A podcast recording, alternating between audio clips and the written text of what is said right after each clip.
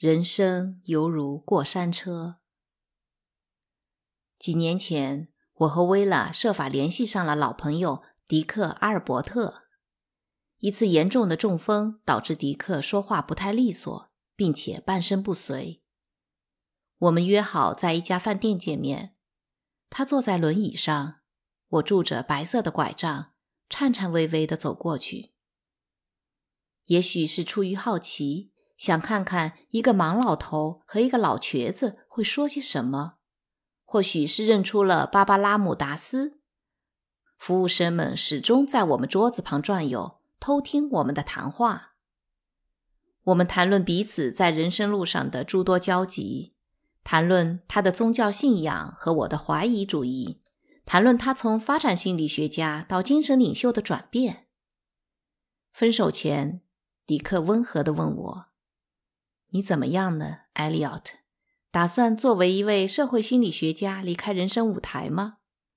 我毫不犹豫地回答：“我根本不打算离开。”他满脸放光，费了好大劲才抓住我的手。我以为他想跟我握手，没想到他将我的手举到唇边吻了吻。我和薇拉走出饭店。目送司机将迪克的轮椅推上斜坡，推进了面包车。他看上去脆弱而无助，但仍是我认识了大半生的那位聪明、迷人、具有非凡能力的家伙。我赞赏他应对中风后遗症的勇气。人生就像过山车，我想。我十二岁时。贾森第一次带我去里维尔海滩坐过山车，虽然之前一年多的时间里，我都缠着他带我坐过山车，但过山车真的开动的那一刻，我却觉得万分恐惧。贾森是坐过三十多次过山车的老手，他安慰我说：“不用害怕。”他又说：“对了，这真是一次十分刺激的经历。”下车后，我问他。你最喜欢哪一段？你最喜欢哪一段呢？他反问道。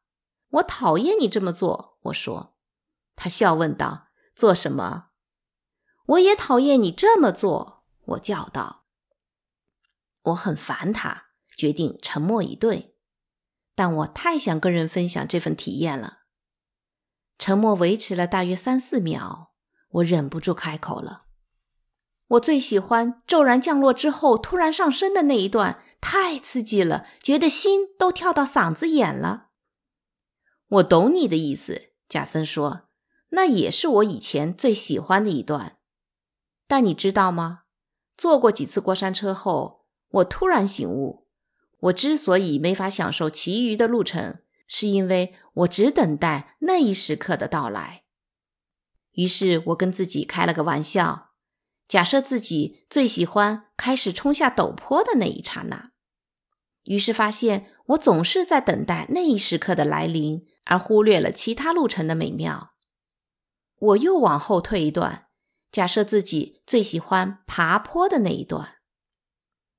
终于，我发现选择最喜欢的一段其实是很愚蠢的，因为每一段都是过山车行驶中不可或缺的环节。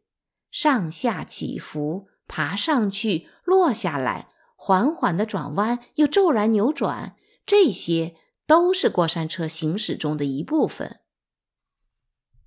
哥哥说这番话时才十四岁，现在细细体会他的话，我认为哥哥可能是在用过山车来比喻人生，虽然他当时未必意识到这一点。我已经坐了七十八年过山车，到底最喜欢哪一段呢？正如十四岁的导师教导的那样，我没有最喜欢的一段。换言之，每一段我都喜欢。有时骤然坠落，比如失明和有所失时；有时欢欣鼓舞，比如做了一场精彩的讲座，或者获得了重要的科学发现时。无论是对妻儿、朋友的关爱，还是被他们所爱，都能让我感到无限温暖。如果非要我选择最喜欢的一段，我会说：“此时此刻。”而且我猜想，在人生道路的任何阶段，我都会如是说。